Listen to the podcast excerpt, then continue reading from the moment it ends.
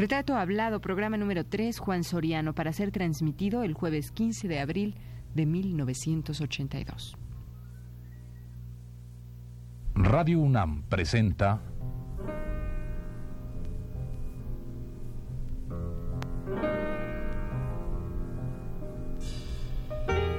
Retrato Hablado.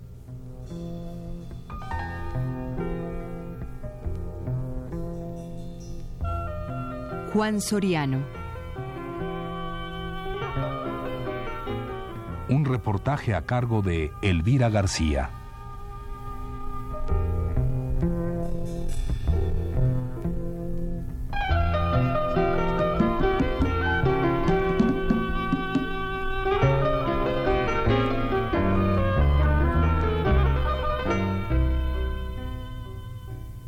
Después de que la gran pintura mural mexicana había producido suficientes obras monumentales de primera categoría, los artistas de las generaciones jóvenes parecían condenados a jamás distinguirse, bajo el peso de aquel pasado inmediato difícil de igualar o superar.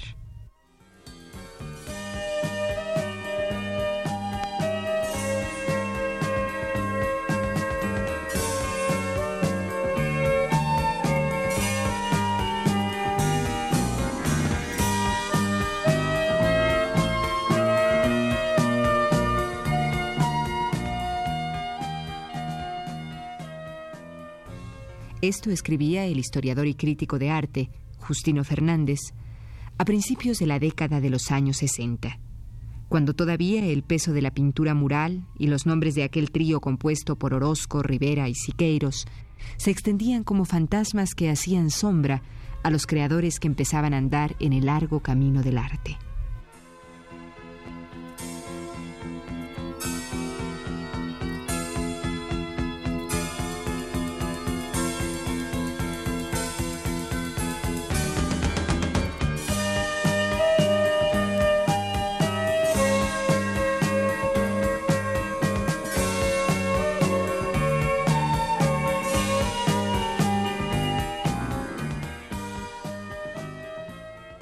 Sin embargo, escribía Justino Fernández, en el arte como en la vida, los callejones que parecen sin salida acaban por abrirse a nuevas posibilidades. Y afortunadamente, se imponen las ansias de creación y se advierten ya resultados positivos. Sería creer en suicidios colectivos, añadió el crítico, si se pensara que la energía creadora en el arte que caracteriza al pueblo mexicano se había agotado. Lo que no es fácil, ni tal vez posible, es mantener la producción de genios, que a la postre resultarán supuestos valores. Concluye Justino Fernández.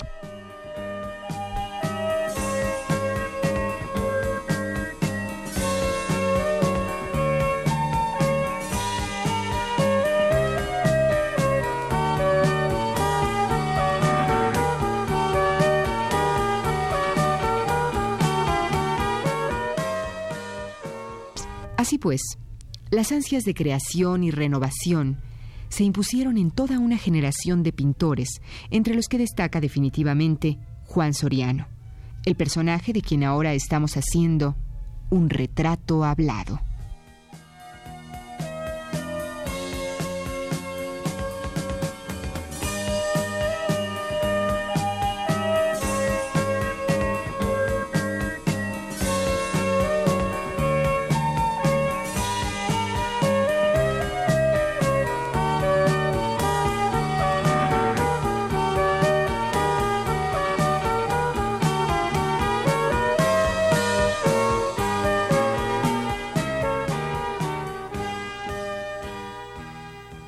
De arte, como te decía, es de, de todo el mundo.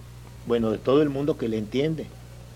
Y también cuando uno habla del pueblo, está, yo creo que uno dice una gran mentira. El pueblo es una, una palabra que no, que no corresponde a nada.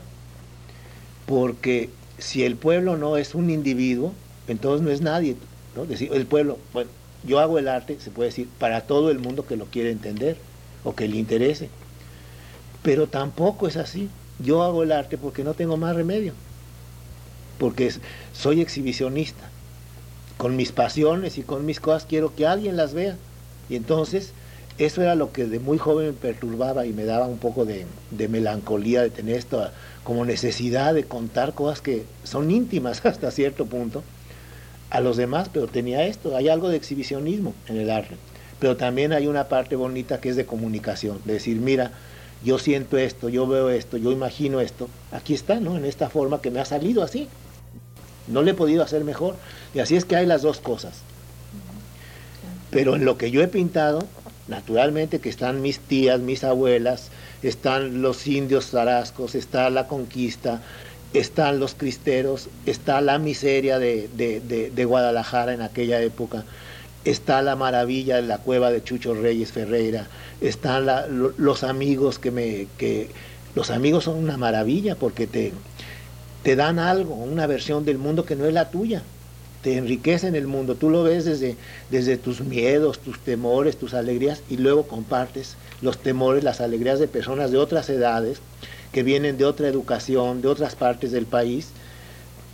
Y ahora que he viajado, tengo amigos italianos, franceses, españoles, cubanos, bueno, de todas partes, y ya no pienso en la nacionalidad, pienso en el individuo que está lleno de todas esas cosas que pueden ser las nacionalidades, o sea, las diferentes culturas, que son una riqueza, no son una limitación. Ahora sé que un día quizás va a haber guerra entre, entre esos amigos y yo y pues nos mataremos por defender no sé qué. Al final de cuentas, porque cada uno cree que defiende algo sagrado y maravilloso.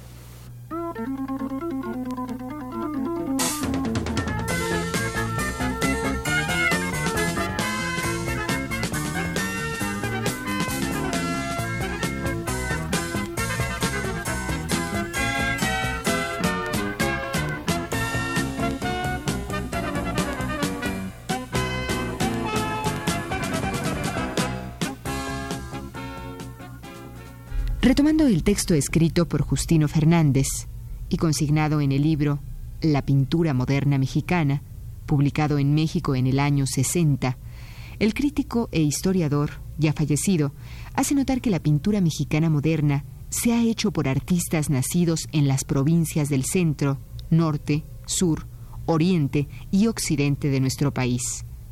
Con lo cual indica, puede decirse que la pintura joven mexicana no es producto del artificioso cultivo de un grupo de incubadora, sino por el contrario, la creación de un pueblo en cuya obra brilla el espíritu que ha llegado a una plausible madurez.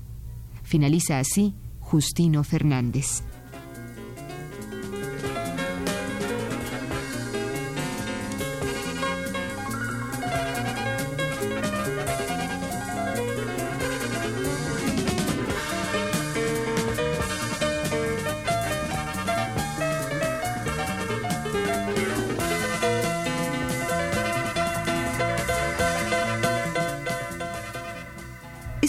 Indudablemente el caso de Juan Soriano, Jorge González Camarena, Feliciano Peña, Alfonso Michel, Ricardo Martínez, Luis Arenal, Luis Nishizawa y otros que han logrado darle nombre y calidad a la pintura mexicana inmediatamente posterior al muralismo.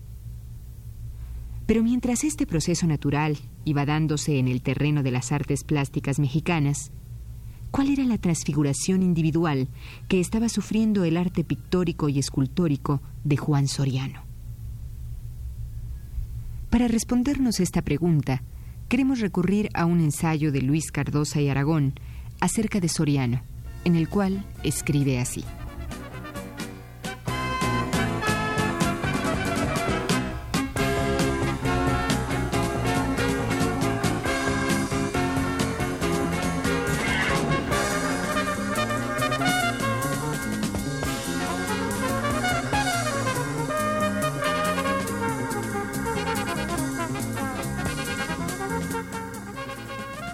Soriano, después de 1950, salta de lo figurativo a lo no figurativo y no vuelve a su punto de partida y se marcha otra vez. Pinta sin preocuparse por nada extraño a su expresión. Su obra es una presencia de su libertad. El tema es la pintura misma. No lo concierne lo que estima ajeno a lo específico de la pintura. Su vida interior que supone desligada de lo circundante y de las circunstancias, impera en su obra, rica de inquietud y opuesta a todo criterio nacionalista y aleccionador, a lo que llama, para explicarse, literario. La emoción le apasiona.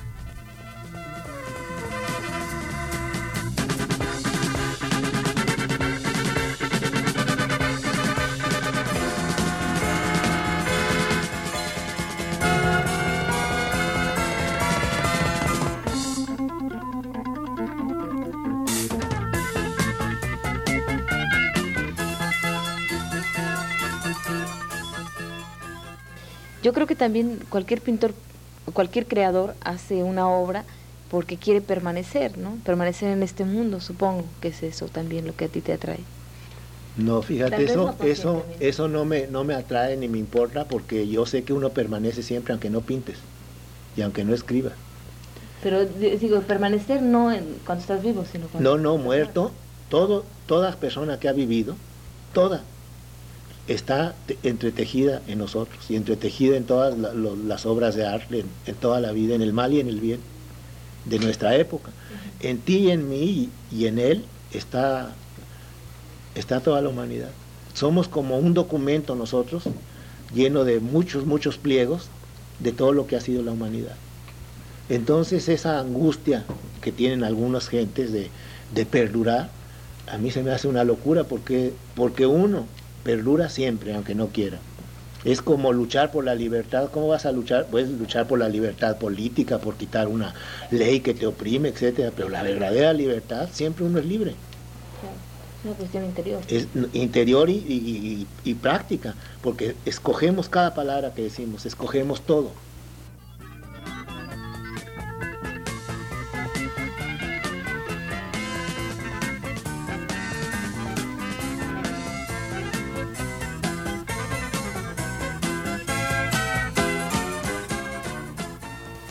¿Cuántos cuadros has pintado en toda tu vida?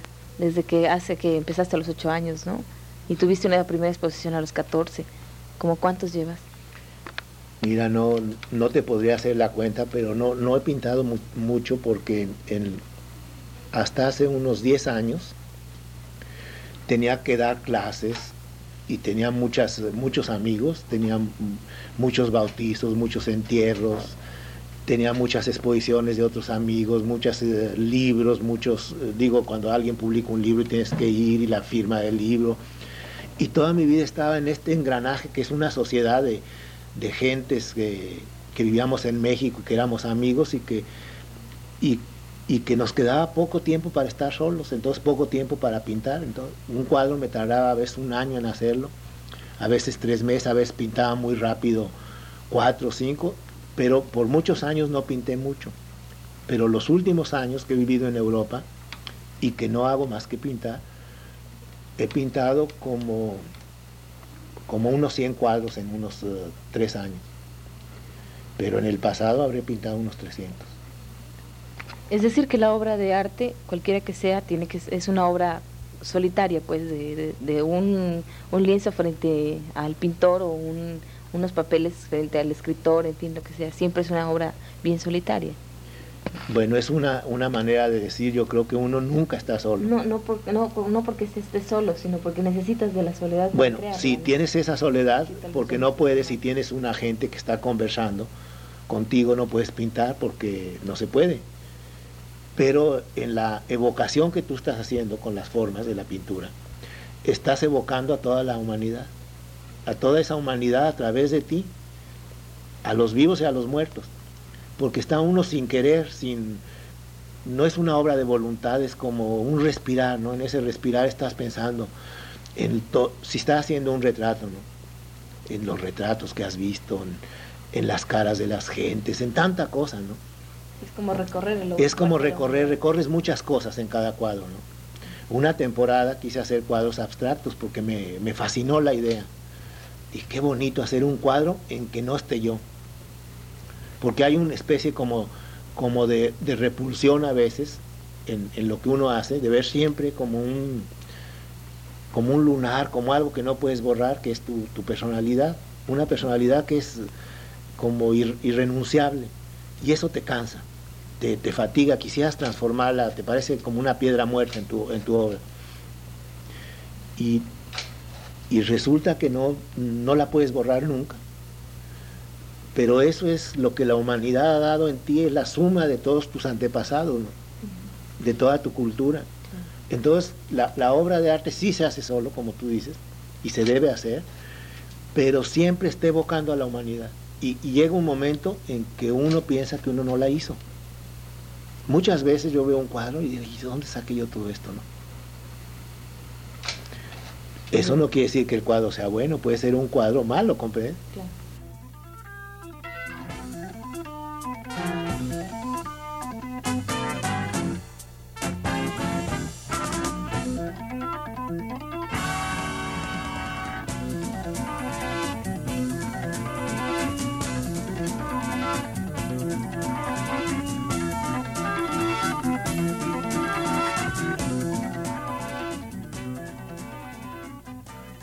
Cardosa y Aragón agrega en su ensayo acerca de Juan Soriano.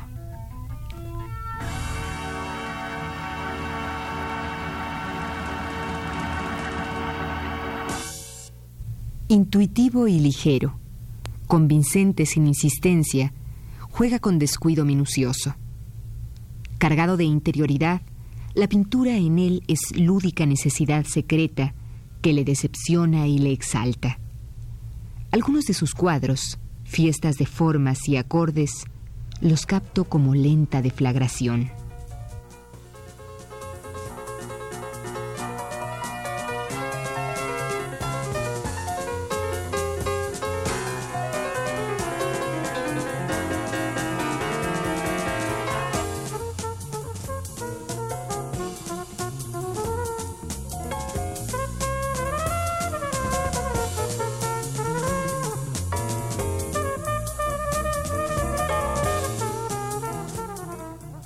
Yo te voy a preguntar esto. Tú insistes durante, que tenemos que media hora o algo así platicando y desde el principio hasta ahorita has dicho muchas veces que tus cuadros pueden ser malos.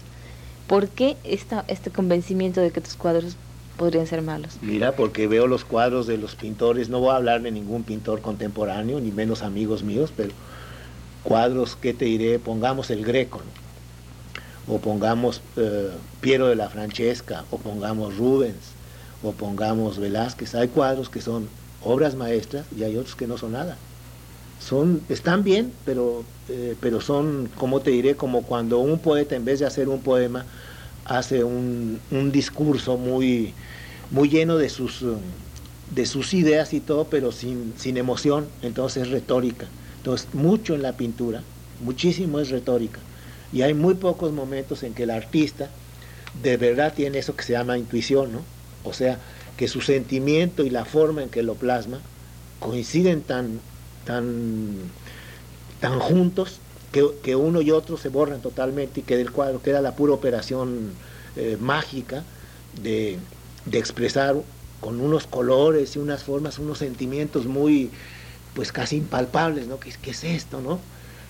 que ha sido, es, que te diré, la, la, sonrisa esa famosa de la Yoconda, que no es la sonrisa, es todo el cuadro que es un, un gran misterio porque es muy evocador, muy realmente te saca de, del mundo, te pone en éxtasis, eso que se llama en éxtasis, te quedas contemplando, ¿no? Y es muy bonito.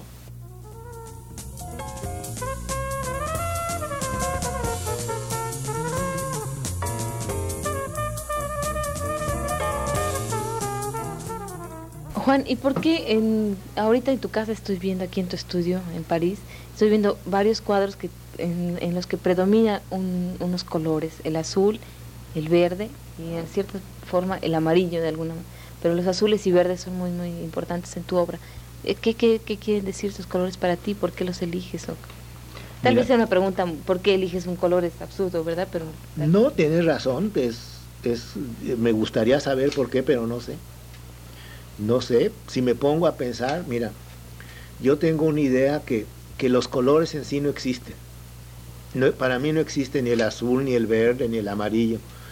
Existe la forma como, como uno junto a otro hablan. Entonces, si, me, si mañana desapareciera por algo el color azul de las clapalerías, digo de las tiendas de pintura, yo pintaría igual y me daría el mismo placer y no volvería a aparecer el azul. No sé, quizás tengo predilección, pero, pero no, me, no me doy cuenta. Pero el azul no comunica algo especial. No creo que los colores, mira, puedes poner eh, todo rojo y tener una emoción que, que, podrías decir que da el azul o que da el rojo. Yo creo que los colores no dan nada en sí. Es como los tonos de, de la música o los tonos de un poema, ¿no? O las palabras.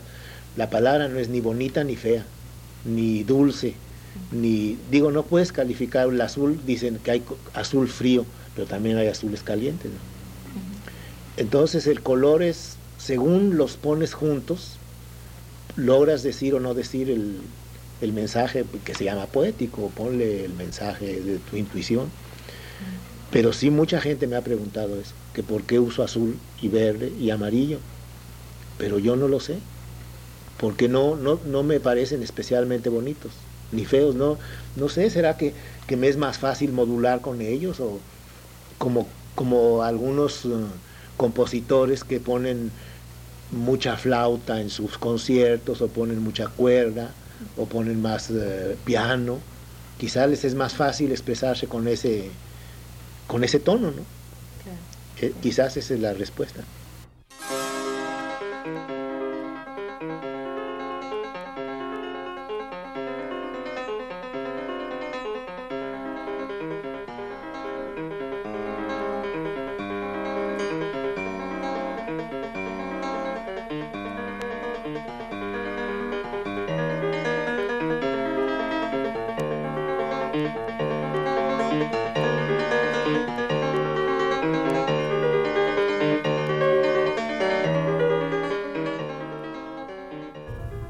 Prosa siempre poética, Cardosa y Aragón describe la pintura de Juan Soriano de esta manera.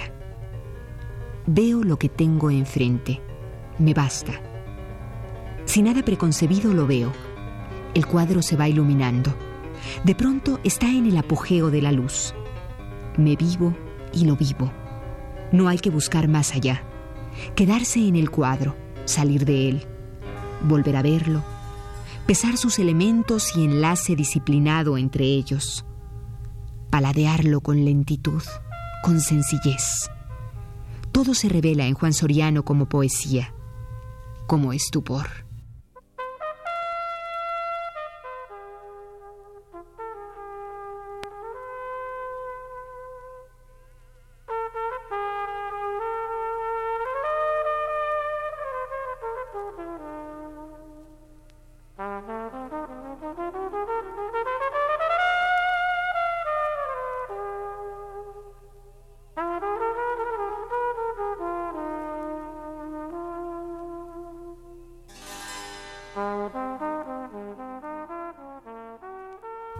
Esta fue la tercera parte del programa sobre Juan Soriano. Lo invitamos a escuchar la cuarta el próximo jueves a las 22.15 horas. Gracias por su atención.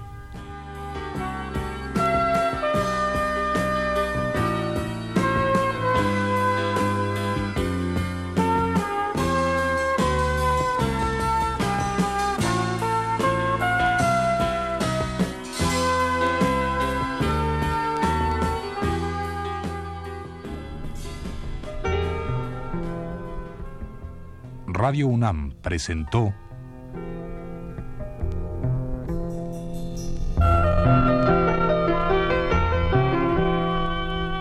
Retrato Hablado.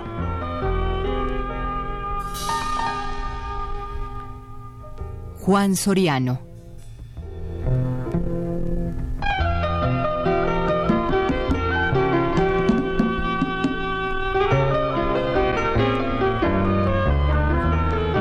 Un reportaje a cargo de Elvira García.